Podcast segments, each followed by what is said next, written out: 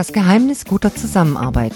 Der Podcast für Menschen, Teams und Organisationen von Veit Coco.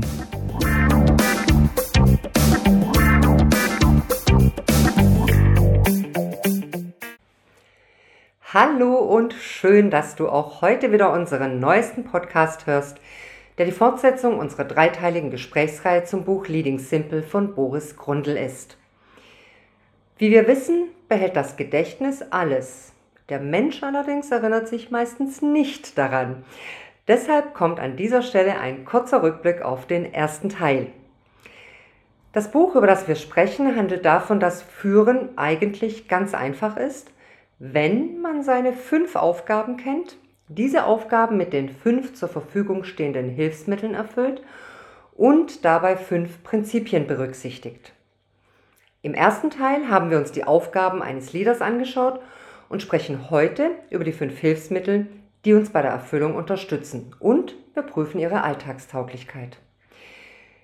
Die fünf Aufgaben, Hilfsmittel und Prinzipien stellen wir euch natürlich wie immer in die Show Notes, sodass ihr euch die jederzeit anschauen könnt. Na dann geht's los, viel Spaß beim Zuhören. Das erste Hilfsmittel heißt schlicht und einfach Lob. Wer unseren letzten Podcast zum Thema Nachwuchsführungskraft gehört hat, kennt schon die schwäbische Variante des Lobs. Nicht geschimpft ist gelobt. Gleichbedeutend mit wenn ich nicht mit dir schimpfe, dann ist das schon Lob genug. Dass ich das nicht so sehe, wisst ihr also schon. Jetzt sagt Grundl sogar, dass Lob das wichtigste Hilfsmittel ist, das einem Leader zur Verfügung steht. Siehst du das auch so, Dirk? Grundsätzlich ja ich, ich würde es hier sehr gerne wieder ein bisschen differenzieren. Ähm, ich denke, Zuwendung ist das wichtigste Hilfsmittel. Denn ähm, ein Lob, so wie es jetzt auch von Boris Grundl dargestellt wird, oder wie es von ihm empfohlen wird, es durchzuführen, ist ja sehr konkret. Aber ich glaube, jetzt im Verhältnis ähm, Mitarbeiter zu Führungskraft ähm, ist sozusagen ein echtes Auseinandersetzen mit dem Mitarbeiter von der Führungskraft aus und damit Zuwendung zu erteilen oder zukommen zu lassen, ähm, ist es mindestens genauso viel wert wie ein Lob, weil der Mitarbeiter sich dadurch einfach respektiert und ernst genommen fühlt. Mhm. Und ich glaube, das ist wirklich das Wichtige. Das heißt, Lob sehe ich eher so punktuell, halte ich für sehr wichtig.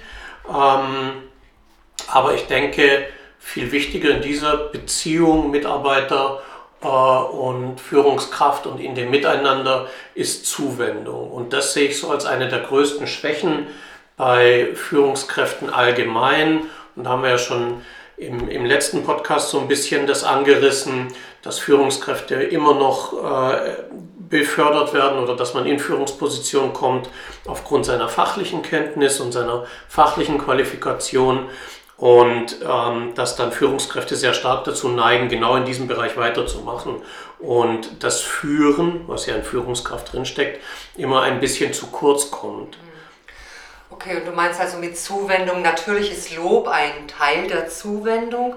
aber Zuwendung grundsätzlich im Sinne von, einfach dem Mitarbeiter auch zuhören, ihn ernst nehmen oder hast, hast du da eine andere Vorstellung von gehabt? Nee, also schon. Also einfach die, die Mitarbeiter mitnehmen und mit einbinden in, äh, in die eigene Gedankenwelt. Also du weißt ja, ähm, dass also ich früher... Transparenz oder so, ja. Ja, Transparenz, mhm. aber du weißt ja, früher habe ich immer geschaut, dass ich unterschiedliche Leute auf den, auf den längeren Autofahrten mitgenommen ja. habe in die Projekte, äh, weil da natürlich eine exzellente Möglichkeit ist, sich sagen wir mal, auch länger mal auszutauschen. Und, und nicht nur fachlich, sondern genau. tatsächlich sich auch persönlich ein bisschen ja. kennenzulernen. Ja, auch persönlich kennenzulernen. Auf professioneller Ebene natürlich. Ja, und, und eben nicht nur jetzt auf ein auf eine berufliche Aktion oder auf ein Projekt bezogen. Das ist da ja auch immer besprochen worden auf der Fahrt zum Projekt, hat man sich ja nochmal darüber ausgetauscht, aber es ging auch um die Entwicklung im Unternehmen und solche Geschichten.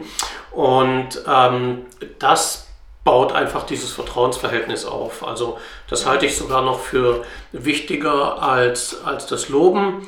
Und ähm, zum Thema Lob habe ich äh, von, von einem geschätzten Kollegen, von Thomas Wurzinger, ähm, eine Geschichte erzählt bekommen, der ja sehr, sehr lange Jahre bei Ritz-Carlton gearbeitet hat. Und das geht mir bei Lob immer nicht aus dem Kopf. Mhm. Äh, Ritz-Carlton hat eine sogenannte Wow-Karte. Das heißt, ich als Mitarbeiter kann für meinen Kollegen jederzeit eine Wow-Karte ausfüllen und das ist eigentlich genau nach der Thematik oder nach der Systematik aufgebaut, die Boris Grundl hier auch aufzeigt, nämlich die, die Kollegen schreiben sozusagen auf, was ihnen besonders äh, gefallen hat oder wo sie eine besondere Unterstützung durch den Gelobten erfahren haben, ähm, was es war, wo und wie und wann es war und warum sie sich damit so gut gefühlt haben. Und äh, Thomas Wurzinger hat zu mir gesagt, äh, er hat ja die gesamte Karriere bei Ritz-Carlton aufgebaut und hat da viele, viele Jahre gearbeitet und hat mir also erzählt, dass er immer noch den Pappkarton zu Hause hat mit allen mhm. Wow-Karten, die er auf allen Hierarchieebenen, die er durchlaufen hat, jemals bekommen hat. Wow. Und das ist natürlich sowas, was wirklich in Erinnerung bleibt und äh, was ich als ein wunderschönes Element des Lobens mhm. äh, empfinde. Mhm. Aber bei Ritz-Carlton haben das ja nicht nur Mitarbeiter untereinander gemacht, sondern auch die Führungskräfte. Ich genau. glaube sogar ganz oben in der obersten Riege. Genau. Äh, ich meine, der hat sogar pro Tag oder so eine Stunde oder zwei dafür aufgewendet, ausschließlich äh, sich quasi auf, auf Lob zu konzentrieren, auf die Wow. Ja, und so hat Thomas erzählt, dass eben mhm. ähm, der oberste Leiter von, von Ritz-Carlton, die, die Zentrale ist ja in Washington DC in den USA und der hat also tatsächlich jeden Tag eine Stunde darauf verwendet, Wow-Karten in die Hotels weltweit mhm. zu schicken, äh, an die Mitarbeiter oder schicken zu lassen dann. Aber er hat sie persönlich ausgefüllt und das ist eben auch so ein Element. Ja. Das ist irgendwie nichts Vorgedrucktes oder sowas, ja, sondern handschriftlich. Genau, es ist handschriftlich so und so ist Respekt. es. Ja. Mhm. Und äh, gerade das Handschriftliche ist ja heute nicht mehr so, mh, hm, nicht mehr so verbreitet. Und ähm, also deshalb finde ich das auch von Boris Grundl sehr gut, dass er sagt, auf einem Bericht eben nebendran handschriftlich eine ja. Bemerkung machen und ja. das Lob auf, äh, aufschreiben. Also das ist sicherlich ein besonderes Zeichen der Wertschätzung. Wir sind uns also einig, dass Lob bzw. Zuwendung ein wirklich elementares und doch so einfach einzusetzendes Hilfsmittel ist, um seine Mitarbeiter zu fördern. Das zweite Hilfsmittel, das Umleiten, gestaltet sich da meines Erachtens schon etwas schwieriger. Oder wie siehst du das? Also beim, beim Hilfsmittel Umleiten ähm, stellt Boris Grundl ja darauf ab, dass Aufgaben nicht präzise genug verteilt wurden und es deshalb zu fehlerhaften Ergebnissen kommt oder dass vielleicht die neue Aufgabe, also dass vielleicht eine andere Aufgabe notwendig ist. Und auch da wäre ja dann in Anführungsstrichen der Fehler wieder bei der Führungskraft zu suchen, weil er ja eigentlich dem Mitarbeiter eine Aufgabe gegeben hat, die ähm, für die der nicht geeignet ist. Ja.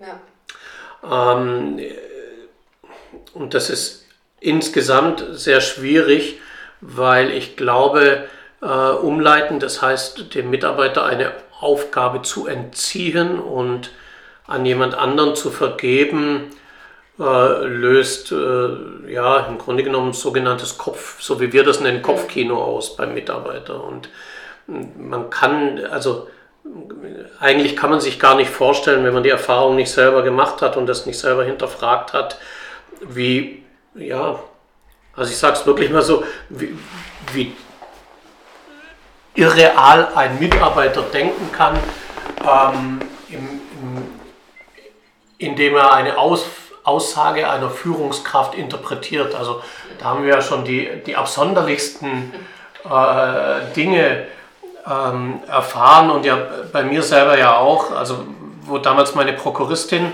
mal so ein erhebliches Problem hatte, aufgrund einer, genau einer Umleitung im Grunde genommen, ja, wo ich mir ja eine Aufgabe, die zuerst bei ihr lag, äh, zu mir auf den Schreibtisch gezogen hat, nach äh, jahrelanger Zusammenarbeit, nach vielen Ups und Downs, nach unglaublichem Entgegenkommen unsererseits ja, wo also wir ja davon ausgegangen sind, dass wir wirklich ein ganz, ganz intensives und ganz enges Vertrauensverhältnis haben. Und ähm, und trotzdem führte dieses Umleiten, weil ich es auch nicht erklärt und erläutert habe, warum, mhm. sondern ich mir das dann einfach geholt habe, die entsprechenden Unterlagen aus dem Netz und das weiter bearbeitet habe, führte bei ihr ja dazu, dass sie der festen Überzeugung war, dass sie jetzt auf der Abschlussliste steht und bald gekündigt wird. Ja. Also ja, aber ich glaube, genau da liegt nämlich der Unterschied. Wenn du natürlich den Mitarbeiter mitnimmst und ihm das erklärst, warum du das getan hast, welche Konsequenzen das auch hatte, dass sie die Aufgabe nicht oder nicht ordentlich erklärt hat und warum du es zurückgenommen hast, die Aufgabe, ich glaube, selbst da, wenn ich an die Situation von damals zurückdenke, kann ich mir nur schwerlich vorstellen. Ne? ja, also man, das, und, und das ist etwas, was Führungskräfte grundsätzlich, glaube ich, auch falsch einschätzen ähm, ja, also Führungskräfte stehen im Grunde genommen kontinuierlich auf dem Präsentierteller, ja. werden von ihren Mitarbeitern beobachtet und ja. jede kleinste Zuckung wird im Grunde genommen interpretiert. Und zwar, wie es in der Natur der Sache, der menschlichen Psyche einfach liegt, immer auf sich bezogen. Das heißt, ähm, ist ein Geschäftsführer schlecht gelaunt oder eine Führungskraft schlecht gelaunt, dann äh, glauben die Mitarbeiter sofort, sie sind schuld, dass er schlecht ja. gelaunt ist. Und, ähm, und sind dann häufig ganz verunsichert, also immer abhängig vom, ja, ja. vom Selbstbewusstsein natürlich. Aber so, das sind auf jeden Fall die Gedanken, die dann da losgehen. Und also da bin ich eben wieder bei diesem, bei dem Hilfsmittel 1, äh, Lob und Zuwendung. Und äh, also wenn ich in einem kontinuierlichen Austausch mit meinem Mitarbeiter bin und ständig mit dem spreche, und damit auch sehe, wie, wie das Projekt läuft, dann kann ich viel, viel früher eingreifen und Hilfestellung geben als Führungskraft. Das ist das eine. Und ähm, dann habe ich auch eine viel höhere Chance in der Umleitung wirklich, wenn ich die Aufgabe sozusagen an jemand anderen geben muss oder umverteilen muss, ähm, das wirklich zu besprechen und, und einfach zu sagen, okay, komm, da ist derjenige einfach vielleicht besser geeignet und ich brauche dich für etwas anderes. Aber im Grunde genommen funktioniert das Umleiten ohne Schaden beim Mitarbeiter nur, wenn ich ihn, ja, so wie Boris Grundl auch schon sagt, wieder mitnehme und ihm gleich etwas Neues gebe und, und ihn damit wieder wertschätze. Mhm. Weil äh, sonst, ähm, ja, sonst geht, wie gesagt, das sogenannte Kopfkino los. Und was da abgeht, das kann man sich einfach gar nicht ja. vorstellen. Ja. Okay, das dritte Hilfsmittel Kritik. Ähm, ich glaube, Kritik wird sehr, sehr viel und in Übermaß äh, eigentlich äh, an, an Mitarbeiter oder über die Mitarbeiter regelrecht teilweise ausgeschüttet. Ähm, aber ich glaube, da kommt es jetzt tatsächlich darauf an, wie man kritisiert. Und ich glaube, auch das ist unglaublich schwierig. Ähm, wie siehst du das? Ich sehe hier mehrere Aspekte. Ähm, in dem einen Projekt, wo ich ja alleine unterwegs war, wir, wir machen ja immer die äh, Supervision-Gespräche, kam ich ja zurück und habe ja gesagt, dass der, äh, dass der Direktor respektive die, die äh, Führungsebene oder die Führungskraft äh, in dem Betrieb, wo wir da waren, mit ungefähr 60 Mitarbeitern, sich ja bei mir äh, beschwert hat darüber, dass er ja niemanden mehr kritisieren kann und nicht mehr schimpfen darf, weil dann ja gleich am nächsten Tag der gelbe Zettel kommt und der Mitarbeiter eben dann krank ist und ähm, ja, und das andere Thema äh, oder der andere Aspekt, den ich so sehe, ähm, Kritik ist wieder so ein Top-Down-Element. Und wenn wir unsere Seminare und Schulungen machen, dann versuchen wir ja immer, ähm, das Top-Down unserer Auftraggeber aufzunehmen und in ein Bottom-up umzuwandeln. Und ich glaube, Kritik müsste man auch so ansetzen, dass man über Fragen versucht, den Mitarbeiter zur eigenen Erkenntnis zu mhm. bringen, weil dann erst wird er tatsächlich korrigierend eingreifen. Ähm, ansonsten sehe ich Kritik so, wenn, wenn ich direkt und offen kritisiere und sage, da hast du was falsch gemacht, egal wie viel Lob ich drumherum packe, egal was ich äh, darum drum herum setze, es wird immer einen gewissen Widerstand beim, beim Mitarbeiter auslösen. Ja, wobei ich glaube, dass immer noch die meisten auch den Fehler machen, dass sie diese Sandwich-Taktik anwenden, weil das hört und liest man ja immer wieder.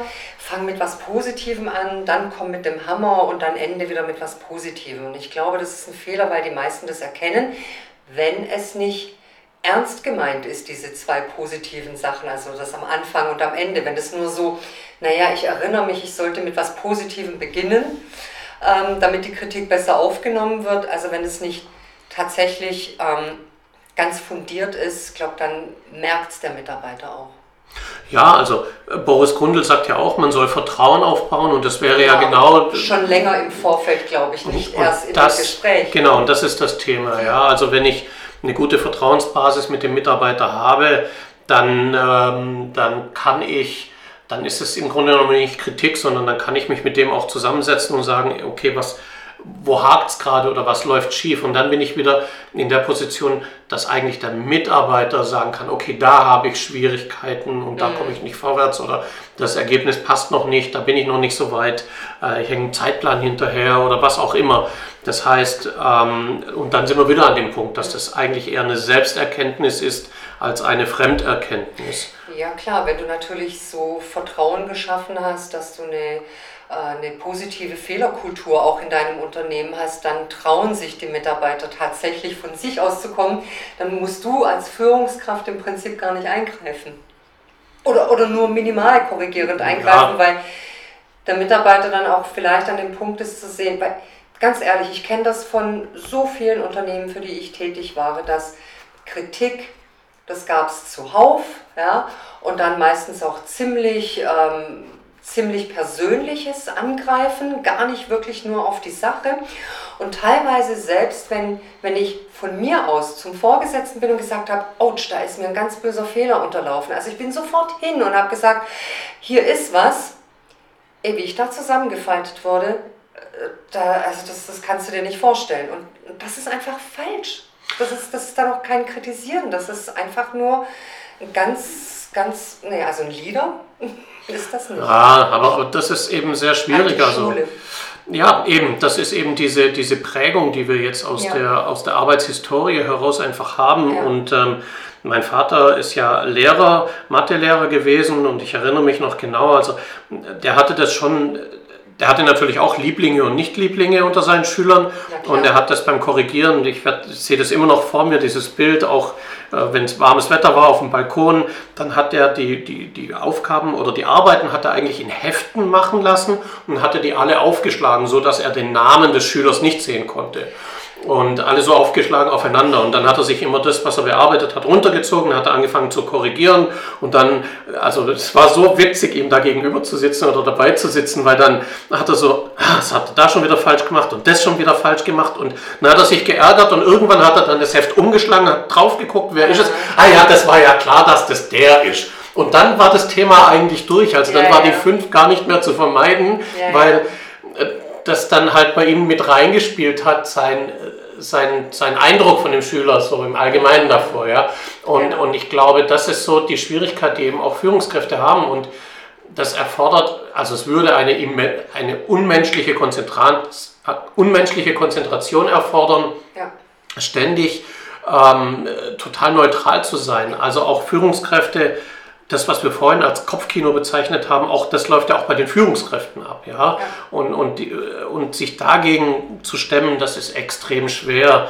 Das heißt, ähm, für mich ist Kritik ja, ist ein immens wichtiger Punkt, weil klar, sonst können wir ja Fehler nicht ausmerzen und Dinge nicht verbessern, aber eben auf der Basis des ersten Hilfsmittels, nämlich ähm, Lob und, und ähm, ja, also Zuwendung und Vertrauensbasis und dann eben immer versuchen zu schauen, dass eher der Mitarbeiter äh, sagt, ähm, da läuft was schief oder es funktioniert so nicht und wir hängen da hinten dran oder wir machen gerade was falsch, als dass ich als Chef das aufzeigen und den, ja. den, den, Finger in die Wunde legen muss. Ja. Andererseits muss man aber auch sagen, wenn gar nicht kritisiert wird, so ähm, auch so zur Vermeidung von Konflikten. Manche sind ja, auch manche Führungskräfte sind total konfliktscheu und lassen dann Mitarbeitern, die eigentlich kritisiert werden müssten, auf eine ordentliche Art und Weise natürlich, also konstruktiv, die werden nicht kritisiert und diejenigen, die ihre Arbeit gut machen und engagiert sind, die fühlen sich dann schon so ein bisschen veräppelt, muss ich sagen, ja.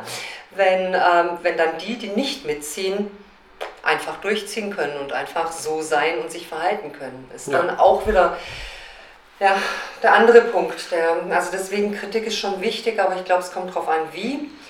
Und nein, man kann Sympathien oder Antipathien, das ist übermenschlich, das von der Führungskraft zu erwarten, dass er das immer abschalten kann. Das, das kann man gar das nicht abschalten, also es ist immer nicht. da. Also selbst wenn man sich mental ein bisschen darauf vorbereitet, es ist einfach da und ich glaube, das ist tatsächlich ähm, unmöglich, das komplett auszu, auszuschalten. Also somit vielleicht nochmal zusammengefasst, ähm, man sollte immer also man sollte einfach schauen, dass man wirklich viel mit den Mitarbeitern im Austausch ist. Ja. Dann bin ich automatisch in den Projekten, in den Gesprächen und dann fällt die Kritik nicht mehr auf, weil sie im Grunde genommen in einer Projektbesprechung abläuft. Also ohne dass ich den Finger heben muss und sagen ja. muss, oh, hier ist ein Fehler, sondern in der Projektbesprechung wird korrigierend eingegriffen und dann wird es gar nicht mehr als, als Kritik wahrgenommen. Mhm. Und und da eben, wie gesagt, am besten noch, wenn das Team selber oder der Mitarbeiter ja. selber merkt, ui, okay, da müssen wir nochmal äh, den Kurs ein bisschen anpassen oder so, dann, äh, dann hat man da eigentlich die ideale Lösung erreicht. Das vierte Hilfsmittel ähm, laut Grundl lautet ja EOA, also ergebnisorientierte Aufgabenbeschreibung. Und dazu muss man sagen, in den meisten Firmen existiert noch nicht mal eine stinknormale Arbeitsbeschreibung. eine nicht ergebnisorientierte ja, Aufgabenbeschreibung. Geschweige denn ergebnisorientiert. Ja. Also von dem her, ähm, viele sind froh, wenn sie schon eine Aufgabenbeschreibung an sich haben, äh, wobei spätestens beim Anfertigen eines Arbeitszeugnisses da plötzlich wird es dem Mitarbeiter ganz klar, oh, ich möchte aber, dass alles drinsteht, was ich gemacht habe.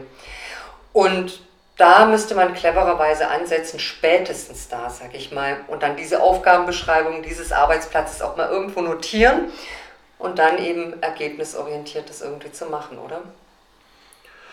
Äh, ja, also, ich, das, also für mich klingt das jetzt auch so ein bisschen bei Boris Grundl, als ob das die Aufgabe der Führungskraft sei. Und davon würde ich jetzt wieder klar abraten, weil dann ist er mit nichts anderem beschäftigt, das nächste halbe Jahr als EOAs für seine Mitarbeiter zu schreiben. Und äh, ich bleibe da weiterhin ein Verfechter.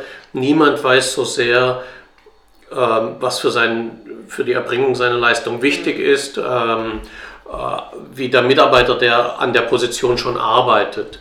Und von dem her würde ich das immer als Aufgabe für die Mitarbeiter sehen, das erstmal selber zu erstellen und dann kann man in die Diskussion gehen. Also ich muss hier auch ganz klar sagen, ich habe dir natürlich nur eine Zusammenfassung des Buchs gegeben. Ich habe das komplette Buch gelesen und ähm, vor den Traktaten hat er ja auch mal so ein Beispiel gebracht mit, ähm, dass eben diese ergebnisorientierte Aufgabenbeschreibung nicht er dazu verpflichtet ist, die zu erstellen, aber er muss sie, also er muss seine Mitarbeiter anleiten, die zu erstellen.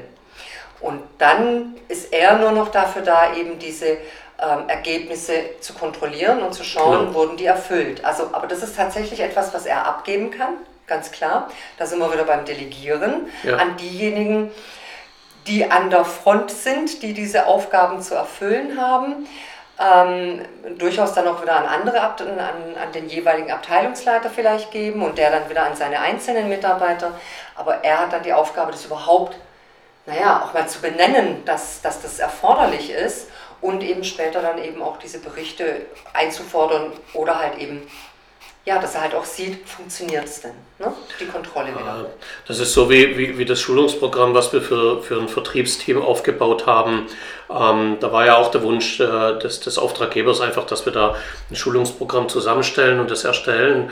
Und äh, das haben wir vom vom Tisch genommen, indem wir gesagt haben, naja, also drei Fachbücher kaufen und die irgendwie zusammenschreiben, das ist, da ist nicht das Ziel erreicht, sondern wir müssen mit den Leuten arbeiten und wir müssen schauen, okay, wo hakt es denn? Wo, wo kommt ihr nicht rein? Warum äh, habt ihr da und da Erfolg und in anderen äh, Fällen nicht? Und im Grunde ja. genommen kommt es immer vom Team heraus tatsächlich und von den Mitarbeitern, wo sie dann hängen bleiben. Und äh, ich kann es nicht oft genug betonen, wenn man das macht mit den Mitarbeitern und die fragt, äh, dann kriegt man immer eine Antwort. Also, und das ist also der eine Aspekt, dass man die da wirklich richtig stark mit einbindet. Mhm Ähm, das andere, äh, Boris Grundl sagt ja, und deshalb der Verweis auf Gallup, natürlich gibt es einfach Mitarbeiter, die, die, die, man trennt sich entweder oder man lässt sie halt äh, ihre Sache da dümpelnd machen, ähm, aber ähm, immer nur zu sagen, ich suche jetzt jedes Mal für einen Mitarbeiter eine neue Aufgabe oder ich suche einen neuen, Auf, einen neuen Mitarbeiter für eine ergebnisorientierte Aufgabe, ähm, da, da, das ist eben auch so ein, ein, ja, ein Balanceakt und ein Spagat. Mhm. Weil ähm, was sich, äh, egal ob Corona-Krise oder andere Krisen, einfach nicht ändern wird, ähm, die demografische Entwicklung ist einfach so, dass wir zukünftig weniger Fachkräfte haben und weniger Leute haben. Das heißt, äh, ich habe auch schon mit äh, Auftraggebern gesprochen, die sagen, mir ist es egal, wenn, wenn der Talent hat und wenn ich den gut finde und ich glaube, dass der unser Unternehmen irgendwann mal weiterbringt und mir irgendwann einen richtigen Beitrag leisten kann, dann hole ich mir den ins Team, selbst wenn ich momentan noch keine Aufgabe für ihn habe. Und, und da beginnt eben dieser Spagat, dass man sagt, manchmal muss man sich auch mal ein Talent parken und überlegen, wie kann ich den vielleicht zukünftig äh, gut brauchen im Team, äh, als immer zu sagen, der muss jetzt aber genau die Aufgabe erledigen können. Okay, aber da musst du natürlich aufpassen. Da musst du den Mitarbeiter natürlich mit einbeziehen und ihm auch erläutern, dass er jetzt erstmal nicht diese Aufgabe erfüllt, für die er eigentlich vorgesehen ist. Weil sonst, weißt du, läufst du da nicht Gefahr, dass der dann in der Zeit, wo er geparkt ist, auch die Motivation verliert und das Engagement. Und danach hast du einen Mitarbeiter, den du versuchen musst, wieder aufzubauen, wenn er nicht bis dahin sogar schon abgehauen ist. Ja, das, das, das wissen wir ja. Ne? Also das, der Prozess muss immer transparent sein. Haben wir auch selbst äh, Erfahrungen gemacht. Ähm, mit, mit unseren Mitarbeitern, dass, dass wir gesagt haben, jetzt machst du erstmal äh, den und den Bereich und danach äh, gehst du dahin das ist eben genau das Thema, dass man das einfach offen immer besprechen muss, dass die Mitarbeiter da eine gewisse Zuwendung brauchen, dass auch Zeitrahmen realistisch in diesem Bereich gesetzt mhm. werden müssen. Und einfach sagen muss, okay, im nächsten halben Jahr passiert in dem Bereich nichts. Und dann kannst du einsteigen oder kannst du die und die Aufgabe übernehmen. Und man kann die Mitarbeiter natürlich auch fragen. Also wie ähm, also ab einem gewissen Level sowieso äh, ist es ja eine Empfehlung, einfach zu fragen, okay, wie bringst du denn unser Unternehmen weiter? Ja, klar. Und, und was kannst du denn tun? Jetzt hast du uns ja, ja kennengelernt und gesehen und was machst du? Und dann war ja noch ein Aspekt drin, dass das äh, eben immer auch äh, klar kommen oder die EOA baut ja darauf auf, dass es transparenter wird und klarer wird. Und da eben nochmal so ein, ein super Steckenpferd von mir, ähm, nochmal die Empfehlung, ich würde immer alles auf einen Flipchart schreiben. Mhm. Flipchart hat einfach den Vorteil, ähm, ich muss mich in einer gewissen Art und Weise eingrenzen. Das heißt, ich kann nicht ellenlange Texte schreiben. Mhm. Das andere ist, ich muss es trotzdem so umfassend schreiben, dass es auch klar bleibt, auch nach drei, vier Tagen jeder doch weiß, was damit gemeint ist. Also ich kann mich nicht mit einem Stichwort begrenzen.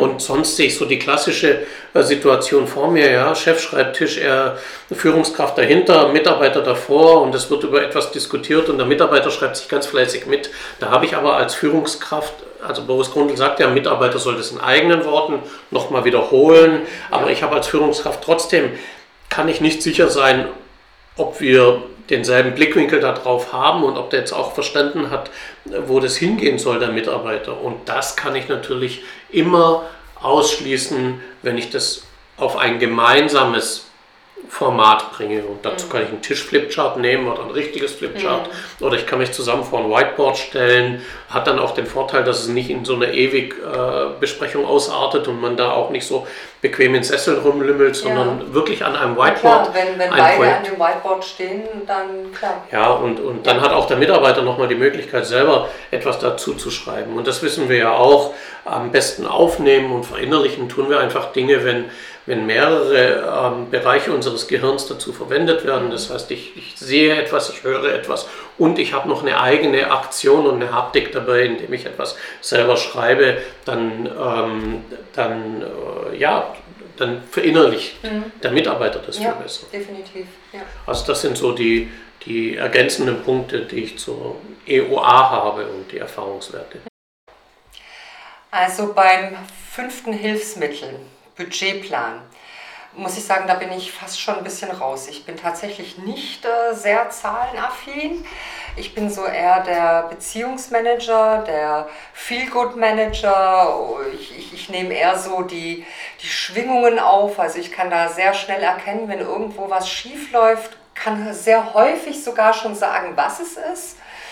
Ähm, aber Zahlen, hm, nicht so meine Welt. Deswegen verstehe ich auch zum Beispiel nicht, dass Grundl sagt, also ich verstehe, wenn man sagt, okay, ähm, Budgetplan konnte nicht eingehalten werden, also das Worst Case ist eingetroffen, aber warum ist es noch viel wichtiger, wenn der Budgetplan eingehalten oder übertroffen wurde? Verstehe ich nicht. Warum ist das, wo man dann wieder neu das überdenken muss?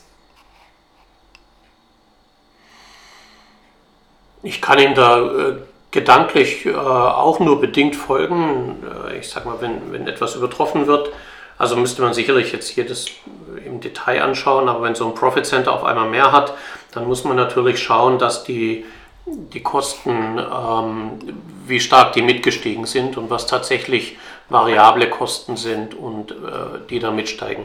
Also das ist so ein Punkt, ähm, da gehe ich jetzt überhaupt nicht mit Grundeln mit. Ähm, vielleicht mal die, das Für und Wider für Budget und, und äh, Zahlen für die Mitarbeiter. Also das Für, ähm, ja, du weißt ja, dass wir eigentlich häufig den, den den, den, den Ansatzpunkt eher bei der Führung sehen und dass auch von dort der Impuls ausgehen muss. Das ist ja auch meistens oder ist ja fast immer so, äh, weil ja auch die Führung uns beauftragt, etwas zu tun. Ja. Und dann arbeiten wir mit dem Team und so weiter. Also wo ich immer wieder irritiert bin, ist, wenn Mitarbeiter ihren Bereich und sich selbst komplett losgelöst von irgendwelchen Zahlenwerten des Unternehmens sehen. Also die bringen das überhaupt nicht überein, dass ihr Gehalt und technische Ausstattung, die sie sich wünschen oder Verbesserungen oder äh, Dienstfahrzeuge war ja früher immer so ein Thema oder oder oder Obstkorb, äh, Obstkorb, Kicker, dass das halt irgendwie auch Massagen. Ja, also dass es halt erarbeitet werden muss und dass es im Grunde genommen halt äh, da sein muss. Also das, das ist nicht getrennt. Ja? ja. Also das, solche Sachen fallen nicht wie Manna vom Himmel. Und von dem her ist es schon sehr wichtig, Mitarbeiter in die Zahlenwelt mit einzubeziehen, damit die da überhaupt das Verständnis für haben. Ähm, Budgets sehe ich kritisch, weil sie immer rückwärts gewandt sind und weil sie sehr häufig auch taktisch eingesetzt werden. Also war selber schon in einer ähm, äh, Forecast-Besprechung mit einem Konzern gesessen, in einem der, der Betriebe, die zum Konzern gehört haben. Und da waren alles Profis am Tisch und äh, ich habe mich dann tatsächlich irgendwann als Berater erdreistet zu sagen, jetzt mal Butter bei die Fische, mal ganz ehrlich, das erreichen wir nie. Also das Budget könnt ihr schreddern, das ist totaler Schrott, das wird nie und nimmer eintreten. Und dann kam die Antwort, ja, das reicht, wenn der Konzern das dann zum Jahresende sieht und äh, im nächsten Jahr äh, sozusagen merkt, dass es so gewesen ist, weil die einfach die Konsequenzen dann gefürchtet haben, die vielleicht vom Konzern kommen, äh, wo Restriktionen oder sowas äh, dann durchgesetzt werden könnten. Und also da war mal so ganz klares Taktieren aus dem Betrieb heraus äh, gegenüber dem Konzern. Und, und der andere Nachteil ist, Budgets sind immer rückwärts gewandt. Und das bringt mir überhaupt nichts, wenn ich sehe, dass ich in den letzten drei Monaten gute Umsätze gemacht haben, sondern wir brauchen eine viel, viel größere Sensibilisierung äh, der Mitarbeiter und der Unternehmen nach vorne gewandt. Und das ist ja noch nicht in Geldeinheiten umgesetzt, sondern das ist eben Auftragsvolumen, äh, Abschlussquoten von Gesprächen, die ich überhaupt habe, weil dann kann ich auch tatsächlich noch gegensteuern und dann kann ich ähm, kann man noch ähm, gegen reagieren. Und ich habe ja in einer, in einer großen Hotelberatung gearbeitet, als die, die Lehman Brothers und die Bankenkrise damals kam.